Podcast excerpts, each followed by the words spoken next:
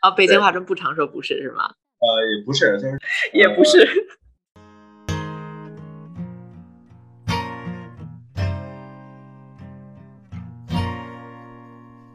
这北京人就是他也也非常的就是愿意偷懒儿，就省事儿。他说这么多话，自己自己也累了。所以说，就你看，就跟我现在说话似的。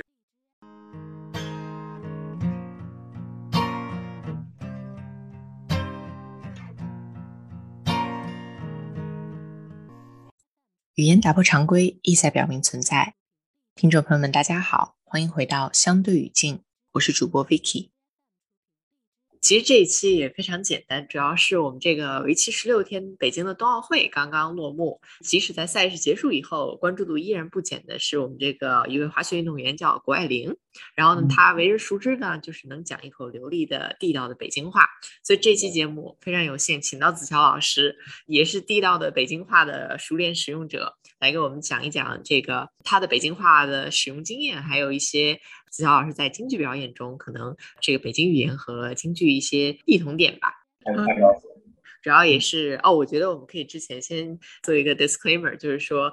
就尤其是北京话，在北京这样一个地域非常大的都市来讲，呃，每个人使用的北京话也是有所不同的。我们讲的这个时候的北京话，在这个特定语境中，是子乔老师熟知的使用的这种北京话。那子乔老师先来做个自我介绍吧。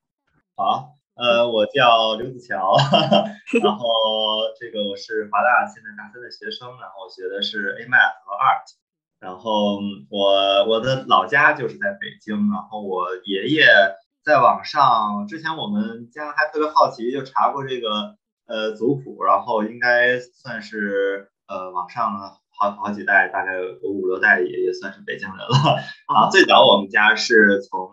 就是。我姥爷的就往上大概五六辈的话是从苏州那边过来的，然后我爷爷那边是原先在就是周围的河北地区，然后后来也是到了北京这边，所以那个我还是对北京蛮有很多深刻的感情的，而且从小我们家就是整体生活环境也还挺传统，因为毕竟两边都是这种有点这个老城的北京北京人吧，所以城一般定义是在哪个区域呢？是指大概是原因原先北京这边呃，它最最北边在刚刚刚就是建国的时候，才到就是咱们现在就是马甸儿这块儿，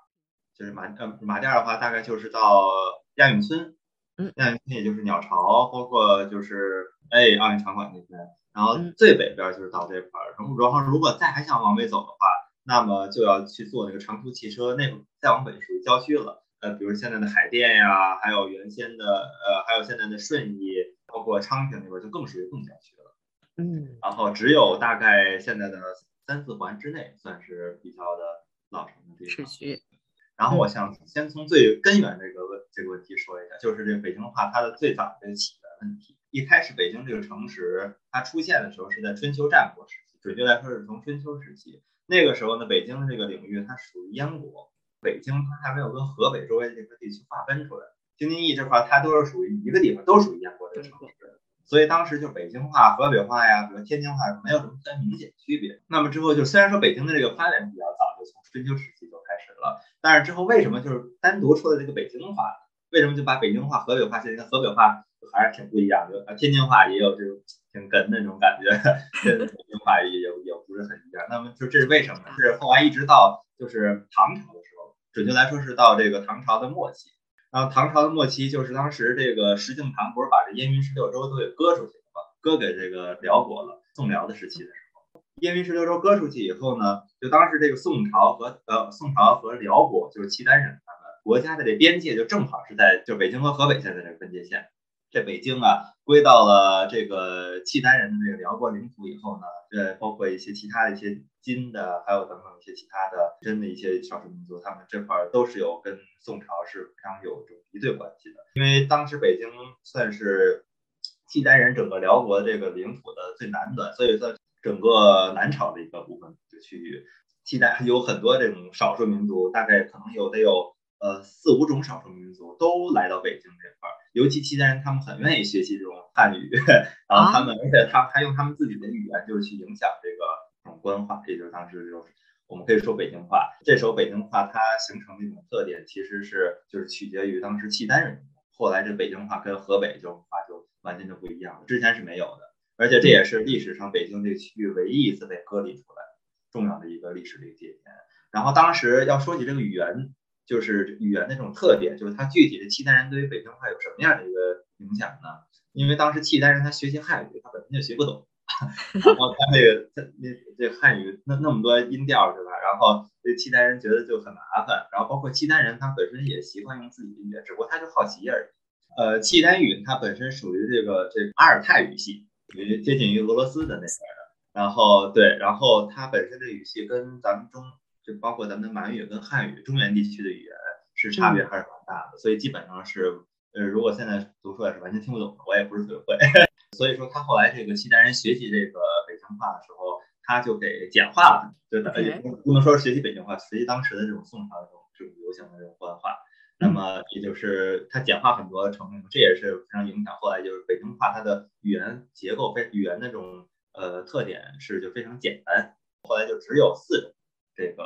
这种呃音调。哦，所以现在保留下来的四种语言语调，呃，音调就是我们现在熟悉的阴平、阳平、上声、去声，是吧？就这个。是的，是的，是的，是的。那所以其实原本这个宋朝时候，我们所谓这个北京话或者在北京地区使用的语言，它的语言变调是更多的，是吗？我之前听过一个，就是一个小小的一个小讲座，然后它里边就是还原了当时就是很早的时候他们那种诗词的那种读音，然后他那个读音就跟基本现在完全听不懂，但是他也是还原的。然后没有不一定完全的认识，但我觉得还是还原的很不错的。入声原来你看现在就是在这个闽南，包括就是就是山西那边，然后包括这个广东粤语方面，呃，包括客家话，他们都保留这个入声。然后但是比如说入声，举个例子，就是比如说，当然我也不会发这个声音啊，它就是入声就是短而促嘛。呃，他比如说之前在这个宋朝的这个《满江红》，岳飞写的那《满江红》那诗词里边，怒发冲冠那个他。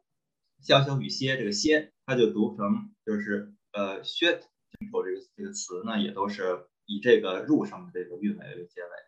然后，比如再举一个例子，可能是那个柳柳宗元，我就写过那个孤舟蓑笠翁，独晓寒江雪，它读成 hut，就是 h u e t，这就是入声的一个例子。当然，我也不对这个太了解，就是这个北京话，它被这个契丹语所非非常深深刻的影响以后呢。那么它之后就是跟这个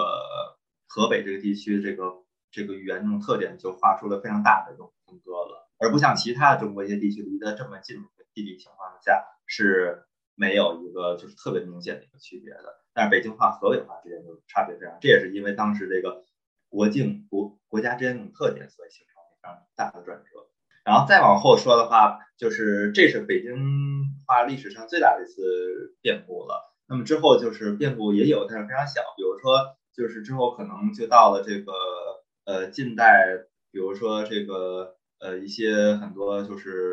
会搬进北京啊，包括一些很多其他方面的一些，就北京作为首都之后，那么它的一些就是很多其他地区的文化都进入到北京地区，包括少数民族，包括满语，包括或者其他的一些就是呃方言的一些语言的特点都会融合到北京。我觉得这也是，就是北京作为一个，就是作为一个，嗯，很多很多朝代它的一个呃政治中心，那么它所一定必就是必呃必要形成的一个，就是大势所驱动形成的一个这种文化的一种包容，包括也体现就在它的语言上。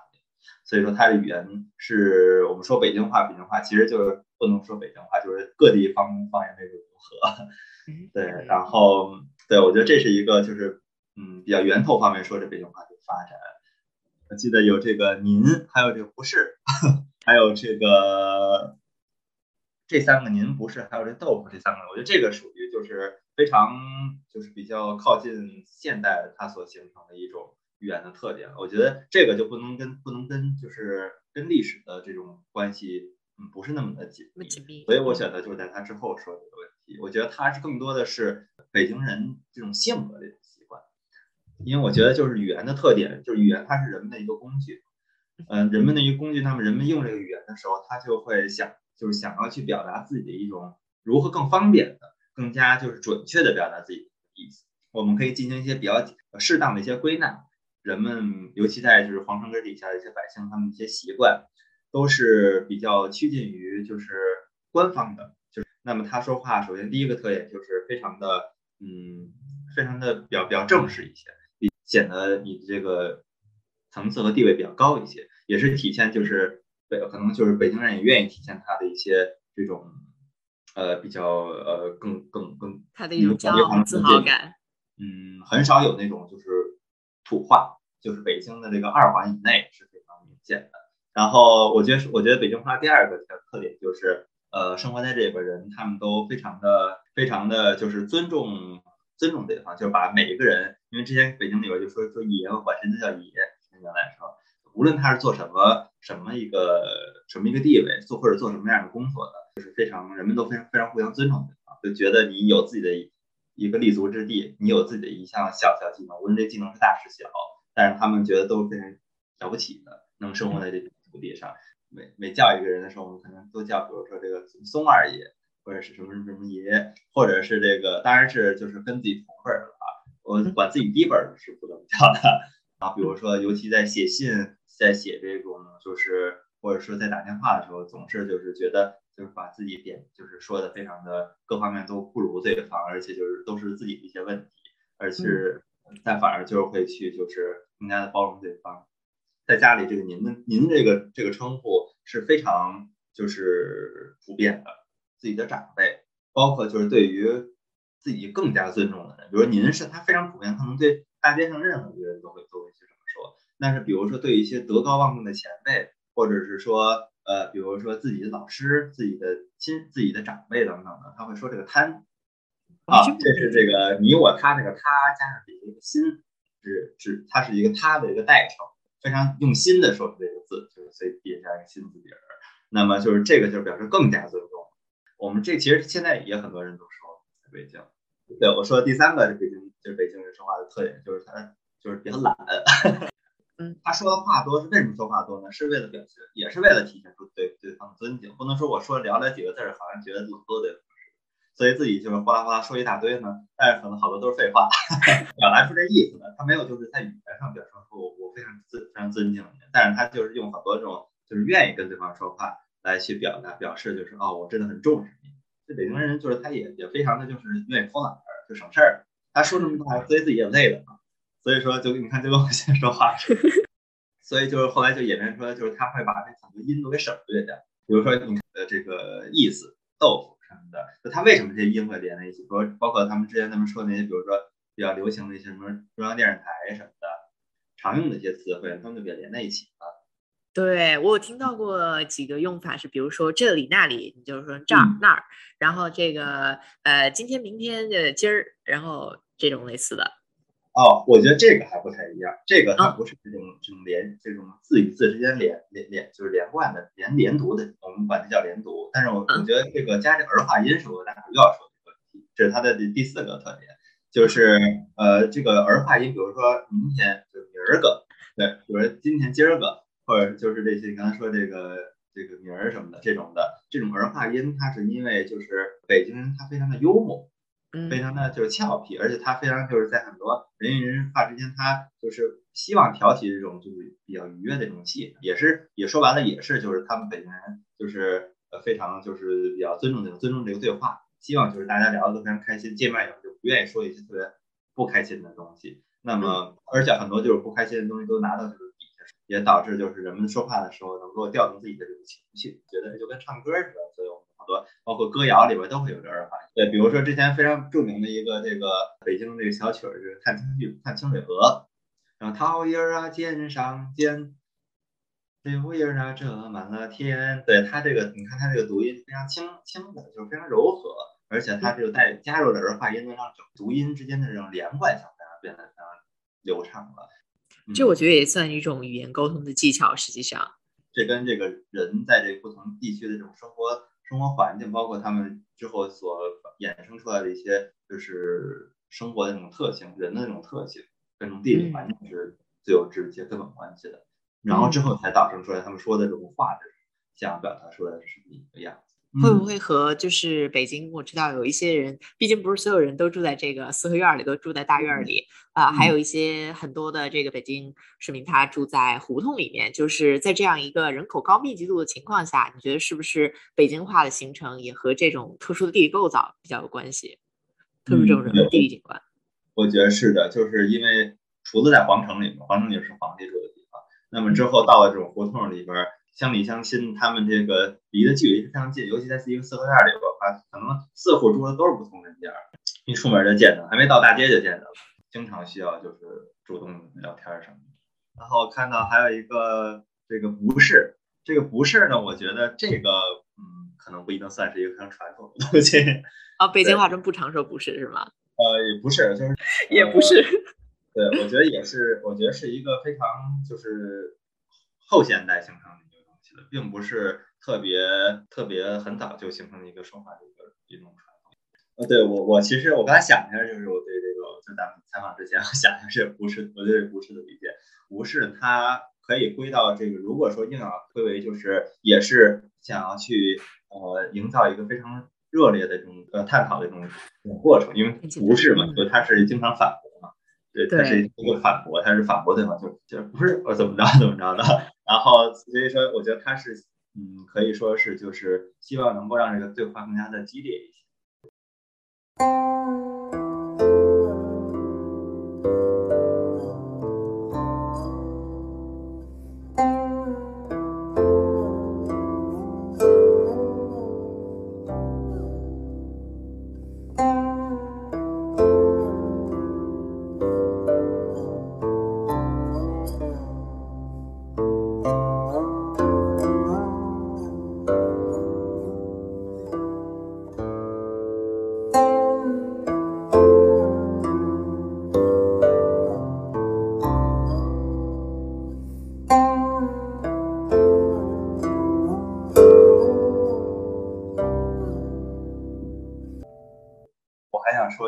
南城它是咱们原来这个，因为北京它这个尤其皇城这个区域，就故宫的那块儿，它不是正中心，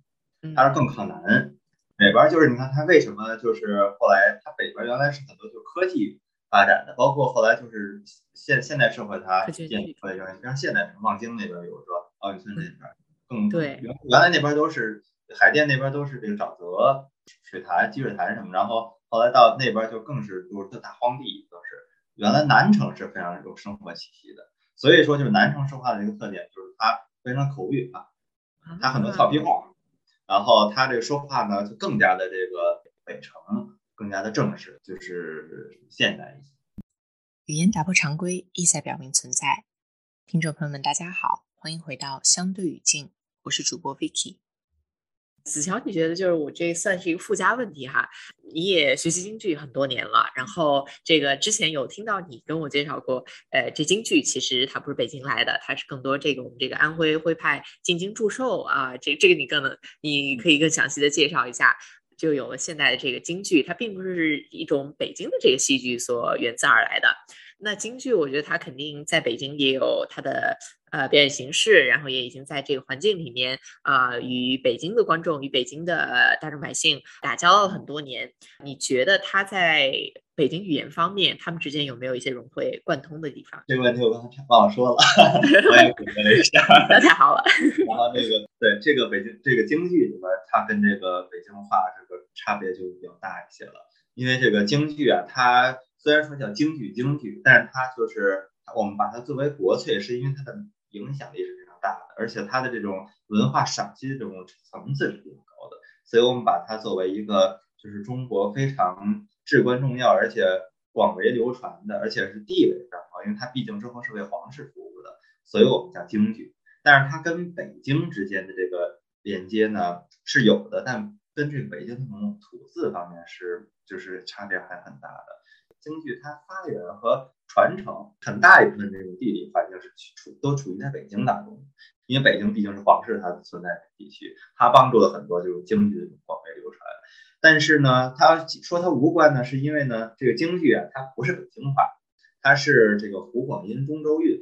也就是当时这个这个京剧要说这个，就是要说到这个京剧的这个形成之前是从刚才就像我们刚才说的这个你说的这个徽班进北京，给这个这个慈禧太后祝寿来了，好多这个各地方的这个曲种，当时这个这个广东那边的、浙江那边的各种各样的江南小调，各种各样的戏曲都这个秦秦这个秦腔啊、川剧等都流传到北京来了。那么当时说，据说这个当时非常这个阵势非常的庞大，当时在京城这边，尤其前门大街那块儿，还有包括就是现在我们说的那些大石栏里面车水马龙的，各种各样的徽花都搭搭牌子。最早因为徽剧，我们知道在这个在这个上海，包括就是徽州那边是非常古老的一种剧种了。当时他是挑头的，他是老大，然后他下边领导了很多个人小剧种呢，也都最后有的融合了，有的合并了，有的就是就是可能自己就觉得自自己可能发展不错，自己就形成了单独剧种。那么京剧是当时很多这种剧种形成的其中一种剧种，而当时在这给这个慈禧太后她这个。进进京这个皇城去献艺的时候呢，哎，慈禧太后就是非常由衷的喜欢这个京剧，觉得它非常好听。它可能是也也可能是因为它的丰富性，也可能是因为它的这个就是整体的这个服装非常的华丽，或者是准备，或者说这演员当时一开始做这京剧的这些演员，他们都是非常功底都是非常深厚的，他们的本事都是非常强的。有可有可能是因为各种各样的原因导致了这个慈禧太后她非常喜欢京剧，所以说。之后，京剧才在很多地区，包括尤其是在这个北京周围、天津、河北等地区，形成了一个非常广大的一个影响。所以说，它其实是跟这个北京话形成呢是有关的，因为毕竟它生长在北京，它传承于北京，发扬在北京。那么，北京话对于它这种影响是密不可分的。而且现在确实说，就当很多原先很多古老的一些京剧演员，包括现在一些京剧演员，好的都是北京。但是它不光是北京，它还有很多，就上海、台湾地区，包括这个呃这个浙江那边都有很多很多的，就是非常好的一些传承。所以说，呃，我们不能说就是北京话，它跟它是是它必必必不可必不可少的一部分，但它确实是影响了其中。比如说这个，我们如果说到这个京剧的这个吐字方面的话，那么它这个吐京剧的这个吐字呢，呃，我们不说它的音调，刚才我说胡广音、中州韵嘛。那么它单说这个土字方面有两种特点，一种是它有这个尖团字，一种叫上口字。对，这个尖团字呢是最早来源于这个是河南地区，它属于这个老的河南话。对，然后这个上口字呢，它是来源于这个中州地区，它是属于中州这边就是中原中原地区的一些这个这个特点。那么比如举个例子吧，比如说尖团字呢，比如我们的春说刚才说那春秋。那么这个秋呢，我们一看一看是 Q I U 对吧？对。然后，那么这个我们我们就要读成加一个这个 C，前面加一个 C，叫 C Q I U，就是秋。然后 C，但它同时也发了一个 Q 的音，就是秋。然后我再举一个这个上口的字的这个上口字呢，它是改变了这个字本身这个读音。比如说这个呃这个如果，嗯，这个如字，我们感就是说它日。对，比如说这个飞，就是就是就是墨菲，嗯，飞飞是那个飞，飞该怎么念呢？读飞，飞哦，好像 e 和 i 这个交换一下位置的感觉。对，是的，是的，是，所以说它是就是也是跟这个上口字和现在都是根据当地的一些方言这种特点演化过来的。所以说这个京剧其实是集结了各地方方言的融会贯通的一种一种。但是他他没有把每一个地区这种，比如说我们说这个这个老老番的话，他没把它照搬过来，他举了其中一些非常就是呃一些一部分。那么这个他是怎么取的呢？是他有他有这么一种初衷，他的初衷就是首先戏曲的传播是为了更加让人能够听清楚这个这个你的这个你所讲的这个故事，你台词你让人听清楚，不能说好像你他可能就我举个例子，可能就不能取北京话的这种。囫囵吞枣那种感觉，这样的话，人家听了半天听不清讲的是什么东西。它首先要清晰，对，而且同时呢，你得读出来得好听，那个俗的，然后听高尚的，毕竟是当时为皇室演出嘛，对，听说高尚，而且又还觉得可爱，所以是他他他有各种各样的这种这种初衷，所以他采取了不同地区方言的一些特点，对，这是他形成一个必要的一个条件。那在这个京剧中，呃，决定一个字是上口字还是不上口字，有这样固定的规律吧？我觉得还挺复杂的，看得过。对，这个是非常复杂，尤其这跟尖字，它还分尖字和团字。但是这而且呢，那么这个包括这个就是上口字，它还有不同地方的上口字，不同地方的艰难字，它读的音还不一样。比如说这出戏里边，我们这个字要要读这个读这个音，下一个字我们就可能不上口了。这个还根据根据于每个剧种，比如说我们演的每一出戏当中这个故事情节，这个人物的特点。比如说这个，我举个例子，比如说这个这个戏里边这个字本身是上上口的，我们可能演的是一个非常就是文官，就是老生吧。那么他是非说话非常文雅，那么他要上口。哎，结果到下一个地方，他这个这个镜就是生在景上的静，是花脸。那么他是整个人物表现的是一种是一种非常的这个粗犷，非常的这种。莽撞的这种感觉，那么他再读这上口字，显得文绉绉的，就完全不符合他的性。所以说，可能那个时候他就就不上口，就读出故意读出这种本身这种感觉，给人一种这种非常莽撞的感觉。所以说，这个是他有一个之前有有人就是整理了一份非常大的这么一种相当于词典，这是可以有有依据可以查询的。但是之后随着时代的发展，不同京剧流派传承，嗯，这种某些细微的一些读音还是有一些小小变化。啊，你之前说到湖广音，它就是大概我们今天呃湖北这个武武汉地区为范围的这样的一个版本，湖南广州，OK。然后中州韵就是曾经过去这个河南官话，也就是也就这可能就更像宋代时候我们所使用的这种北京普通话了，哎，这这普通话。所以呢，确实，这个我们说这京腔讲究，哎，也不是这个戏曲里讲究字正腔圆，所以你才能更好的传达给观众。可能说这个戏曲的内容啊，让大家听得清、爱听。好像还有一种，呃，是叫京白，是吗？在戏曲表演里面啊，是的，是的，像是这铁镜公主什么，在做工这出戏里面，她讲究京白。嗯，对，她这个这个京白，就是她很多地方的念白，就是它都是都是。叫做京白，就是就是说，因为一出戏里边，它大部分的时候，很多这种这种时间是处于在这个对话当中，就是念白。平常我们讲话，呃，但是就是很小一部分的时间才是这种唱。那么这个，因为这个，它这这是为了就是呃这个在唱的时候，可能更加给人一就一种啊，我觉得终于到了高潮部分，因为唱毕竟是好听的嘛。念白可能相对来说是更加枯燥的，对比起唱来，因为唱它是有音有这种音调在其中。然后这个我们有之前有一句话叫做这个就是呃千千金念白一两唱，千金念白一两唱。对，因为这个念白它是非常难的，非常难学的，而且是念如果要学好是非常不仅是好听，而且是非常的，就是有这种复杂性在其中的。呃，而这个唱呢，它虽然听起来啊大家都觉得啊唱是都都都难是是的，因为它要学这种调儿，但它其实在这种。复杂性上面是比不过这念白的，所以我们说千金念白一两场就能体现出他们之间的差距。很多就是呃，可能刚开始听京剧的人，他们一一般来说都会觉得啊，听我听这个会特别好的唱腔唱怎么样来评判演员。那么后来可能更加能够评判一个人演员这种基本功呢，是看他这种这种念白是如何。念白的功力。嗯嗯。这个对戏曲演员，我觉得他对台词的掌握，对于剧本的理解。还有就是对于整个他对于角色塑造的这样一个观念，都是一个很很大的一个考验，也确实，这就叫弯儿吧，这种这种转这种弯儿是非常非常多的。嗯，比如说就是你看我们说你正常在唱的时候呢，比如说这个呃，我和你好夫妻做工里边这一句，我和你好夫妻恩德不浅，就是我和你好夫妻恩德不浅。那么他唱的时候，他可能虽然说你听起来整个句子是是蜿蜒起伏的。但是它的这个呃这个整体下来这个弯度其实是没有这个念白当中，因为念白每念一个字，它可能弯的这个数量都特别多，嗯，然后这个而在唱的当中，可能它只是它每一个字的这个这个这个弯呢，它可能可能弯一下，或者是不弯就念到下一个。虽然整体看出来是弯了，但是它其实远远比不过念白，因为念白毕竟慢一些。哦，所以这个音调的起伏变化就更明显，也更多样。是的，是的，是的，所以它也相对来说更难学一些。而且念白的这个数量更多，那么整出戏里可能大概就是个四分之三或者五分之四都是念白，那么就更加体现出这念白的这种难度。语言打破常规，意在表明存在。听众朋友们，大家好，欢迎回到相对语境，我是主播 Vicky。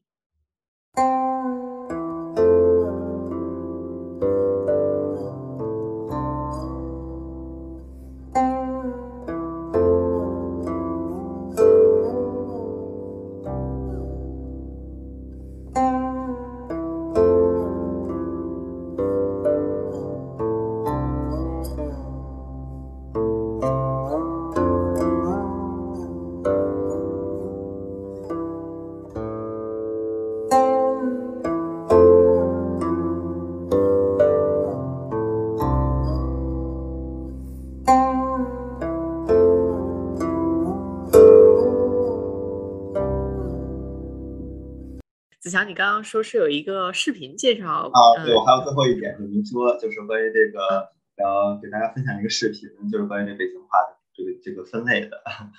昨天小张钓了一条大鱼，我没钓着。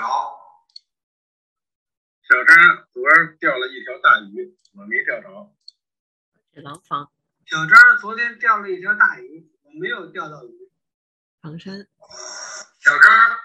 昨儿钓了一条大鱼，我没钓着。哎，更城区一点。小张夜个钓了一条大鱼，我没钓着。小张昨天钓了一条大鱼。我没钓到鱼。小张昨天钓了一条大鱼，我没钓着。小张昨天钓了一条大鱼，我没钓着。夜个小张钓条大鱼，我没钓着。小张夜了个钓了一条大鱼，我没钓着。这事儿你告诉他了吗？我告诉了。你告诉他这件事了吗？我告诉他了。你告诉他这件事了吗？是，我告诉他了。你告诉他这件事了吗？是，我告诉他了。你跟他说这事儿没有？我跟他说了。你告诉他这件事了吗？是我告诉他了。你告诉他这件事了吗？我告诉他了。你告诉他这件事了吗？告诉了。你告诉他这个事了吗？告诉了。这个事你跟他说了吗？说了。这摸金腿埋汰了，扔了吧。这回手机忒脏了，扔了它吧。好，我再先打断一下，留最后一句这个例句啊，咱们待会儿再回味一下，我做一个总结。好，可以。有没有有没有什么感受？我觉得还确实还这个有呃，因为我们这个视频上面有地图嘛，根据它不同这个地区区域的这个展示，我们分武清、廊坊、房山，然后这个北京京城里面的这个城区里面的几个点的，嗯，这这几个方言点还是比较类似的。对，对我来说啊。然后，当然，个中还是有比较呃小的这种细细微差别。再往北，延庆、密云和这个这个。滦哦，不好意思啊，滦平。我觉得他们的在这个腔调上、语音语调上，其实和天津那边还挺相似，尤其是延庆和密云这儿，这是对我听起来的。赤峰、平泉、陵园，就在我个人感觉是在一些声呃这些韵母上面会有稍微一点省略，比如它这个安是没有发到一个完全的，就如果你在城区里面说这个一一千，它这边可能一千，呃，就是这个发到前面点到为止这种感觉。啊，这一粗略的一个感受，嗯，子乔老师认为呢？那个，我再再稍微详细的说一下，就是首先这个，呃，这个它这个这是一个北京附近的一些语言的一种特点，它用了很多种例句，让很多采取采用当时这个音频资料是蛮早的了。那么当时是当时看这些就是呃当地的人，他们就是说说出一些话。那么它进行了一个录课，就是这个是收录在这个就是国家这个档案当中，所以是应该是非常标准的，记录一下当时这个时刻人们说下来是什么样一种语言的特点。那么这个我们具体我看每种这个语言它这个特点呢，就我我还是觉得是就是就是应该更加归就是归归功于它的一些整个这种地理环境，包括它的历史发展，导致它这种这种方言这种这种语言这种特点。比如说就是你看我们我们看这个。这个武清和这个廊坊，嗯，还有这个房山这三个地区是离北京非常近的。对，廊坊和房山是更近。现在我们还有廊坊和房山这三个地方的特点呢，它离北京城区近，所以说它跟北京的这种方言是非常像的。但是它跟北京话完又不完全一样，这是为什么呢？是因为它并不是生长在这个就是皇城这个井下边的。然后我们说，就是它跟北京的南城的这种语言是非常相近的。他们都口语化，而且你看，比如说刚才说圈的忒脏了，他说起这些话来说，总体来说是是非常清晰的。尤其房产，当然，所以我留了一句，待会儿咱们再提。延庆这边靠近马场，更偏向于原来这种燕云十六州幽州。你看他读的这个方言，他是更加的每一个的就恨不得给你板上钉钉。我觉得特别像那种评书，或者是晚上那种念剧的那种感觉，就广播里面听到。呃，单田芳还是年轻人。看这个这个密云滦平，滦密云滦平这边呢，它是靠近承德，尤其是平泉。对，密云还是密云还是北京这边水这边，它水库这边的一些一些说话的特点。那么尤其是平泉和滦平那边呢，说话是更加接近普通话呢，是因为平泉这边承德原来啊是这个承德避暑山庄嘛，这块住的时候留下了很多这种北京城里边的一些官员的其中，他反而非常正式，非常官方。尤其平泉人，他大家在听他说话非常的温柔，非常的书香气息，非常的文质彬彬，知识性导致他这有这个语言特点。灵泉赤峰这边，你一听灵泉赤峰这边有股东北大碴子味儿，本身这平泉就本来就应该属于东北这边了，但是因为平泉当时是有这承德避暑山庄，所以导致他没有被被被这种被同化，嗯，对，那咱们再最后再听最后一两句。那他卖药的骗他一千块钱呢，那个卖药的骗了他一千块钱呢，那个卖药的骗了他一千块钱呢，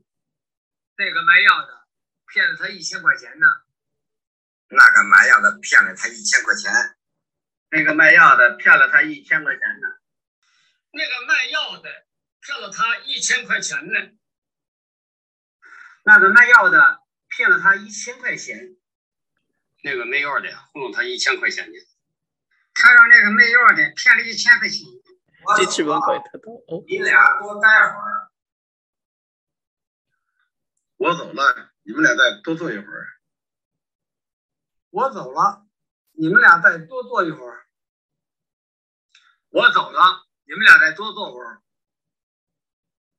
我走了，你们俩再多坐一会儿。我走了，你俩再多坐一会儿。我走了，你们俩再多坐一会儿。我走了，你们俩再多待一会儿。我走了，你们俩再多待一会儿。我走了，你们俩再待会儿。哎，那这个最后一个问题哈，就这个谷爱凌讲的这种北京话，我不知道子强你有没有看过她的采访视频，她讲北京话的这种，你觉得她和你讲北京话来讲，就有什么区别呢？就北京，包括这河北啊、天津这各个东北这边各个周围它区一些区域的一些语言的特点。咱们，但是咱们下边就我再开再给你看一个视频，就是它是划分了整个北京市内的。要回归到你的问题，咱们再看看谷爱凌她是哪儿的口音，可以，我们可以分，你可以猜测我是哪儿的口音。你平时抽烟吗？我不抽烟。你抽烟吗？我不抽烟。你在上什么？我没在唱，我放着录音呢。你唱啥呢？我没唱啥，我放着录音呢。你在唱耍，我没唱，我在放录音呢。你在唱什么？我没在唱，放着录音呢。你唱什么呢？我没在唱，我放着录音呢。你在唱什么？我没在唱，我放着录音呢。你唱什么呢？我没唱，我放着录音呢。你唱什么呢？我没唱，我放着录音呢。你唱什么呢？我没唱，我拿手机放录音呢。你在唱啥呢？我没在唱，我放着录音呢。你哼啥呢？我哪哼了呢？这不放录音的吗？对，整体来讲还是这个地理区域上距离北京市区比较远的斋堂和平谷这两个地方听起来实在是太不一样了啊、像平谷这边儿可能更偏向东北口音，然后斋堂这里更像天津口音吧啊、然后我觉得就是其实海淀、西城、东城和我听起来都是一样的，我不知道我这是不是对。讲的话，我觉得东城和通州好像这个呃，就是我们所谓这个囫囵吞枣的现象更、嗯呃对更强烈一点。嗯，然后延庆和这个房山这边我就不说了，斋堂就也是八美那边和石景山那边了。这个平谷，平谷它这个原来那边是什么呢？是这个平谷大桃嘛，对，也是这个这个比较偏就是农农业化，就是农农产品。就是农民一些多一些。然后所以说它通州包括就也是它是，你看咱们现在通州这边刚才前不久才就刚刚通过去北京，然后才才慢慢才兴兴起，原来那边就根本就是全是荒地，就是哦破平房，对。然后所以说这个只有这个海淀西城和东城它是建的比较早，但是这个海淀和东城西城呢哪边更建的比较早呢？还是这个西城和东城建的更加早一些，海淀西城老城区是我对听说，东城东西城老城区嘛，这鼓楼下边这一圈，包括因为看原来很多这种经纪人呀、相声演员、侯宝林什么的都住在这鼓楼东城，就都东西城这边，所以这边是老住民。那么这个这老住民这块呢，那么它就是说话的特点肯定是更接近于皇城一些说话的特点，它更加的就具备刚才咱们说那几个特点，它更加官方一些。但是海淀这边是什么样呢？海淀是海淀是怎么怎么兴起的？它是因为当时好多就建国以后，好多这个这个大学对，然后包括有很多这个有很多这个就是学就是这个呃研究院的，包括这个就大学他们的一些子弟，呃这些这个父母的孩子，就石油大学、石油大院儿，嗯、呃，对对他们这块儿我们所以我们叫叫大院儿口音，海淀的是。对，哦，这个大院儿口音，你看他给人为什么说我们就是说海淀这个北京话，他给人一种就是尤其给我们学生一种特别亲切感，因为就跟好像就是我们平常遇的学同学都是北京人，都是海淀这边的，听起来特别有那种就是尤其男生说话就那种特别亲切那种感觉，那种感觉，你可以最后再听一句。对，所以说我们听到好多平时我们说同学之间说话都是海淀的。对对，我就遇到北京同学是，是，然后怀柔和昌平这边儿也多，为什么呢？怀柔这边儿，怀柔、昌平这边儿也离海淀近，有一些可能住在海淀的是稍微有点钱的，那么怀柔、昌平这边儿呢，可能就是有人住在这儿搬过来的，可能是，所以说它不完全是北京口音，可能有有来自于外地的这种插曲，但是呢，很多我们就是在学校里边儿，他们也可能就是在北京这边儿上学的，所以说我们遇到的也也很多就是这个怀柔和昌平那边儿的，延庆这边儿就少，因为延庆这边儿属于山区。刚才我们说那边是马场，那边可能更多是这种畜牧业，或者是这种就是原本是住在山里的那些原住民可能多一些，所以它延庆不同。那像我们这个，它这边没举这个顺义这个大兴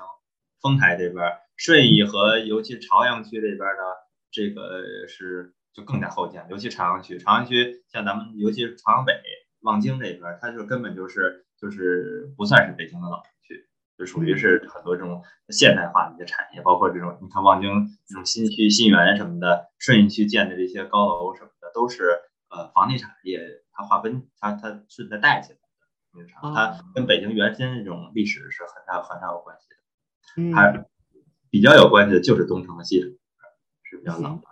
对对对，像我觉得啊最后你口音就是就是非常典型的海淀口音，这个听起来啊是吗？呃，嗯我的口音其实是这个海淀和东城之间。哦，我现在在这个海淀这边上学，但是呢，我从小就是我我爸妈他们就是，包括我爷爷奶奶他们原先一个住在西城，一个住在东城，所以说他们这个呃口音可能更接近东西城一些。我可能因为受到各方面影响，我觉得我是处于海淀和东城之间的。其实可能要要你听，就是可能确实，比如说或者说一些就是不在北京当地住很久的人，他这些这些口音就听了半天听不太出什么特别大区别，除除了一些明显的这种语言上的这这种这种分明了。但是其实要我们听这个海淀东城西城，我们一听就知道哪儿人。哦，真的哇，你你一听你一听他说话，你就知道判断他哪儿人，你就知道他家大概大大概住哪儿，然后知知道住哪儿，就大概知道他们家大概什么样了，蛮蛮蛮有区别的。通州这边，你看，咱们再再听一听，昌平通州这鼻音特重？有意思有意思，确实这对比就就很明显了。尤其我嗯们说到这个地理位置上，还是还是很大程度上决定了语音发展这个不一样的。然后嗯像这个，嗯，像这个延庆是吧？很多这个马场啊，或者是畜牧区的感觉，是确实有那种驯马汉子，对，蒙古连上了。之前请到了都了，他们他们讲蒙古这边。啊是否那边，我们在逐渐的扩张这个这个节目的北呃叫什么中国北方的地区版图。谢谢乔老师特意抽出时间，那就拜拜了您，那是这么用的吗？好嘞，辛苦，拜拜。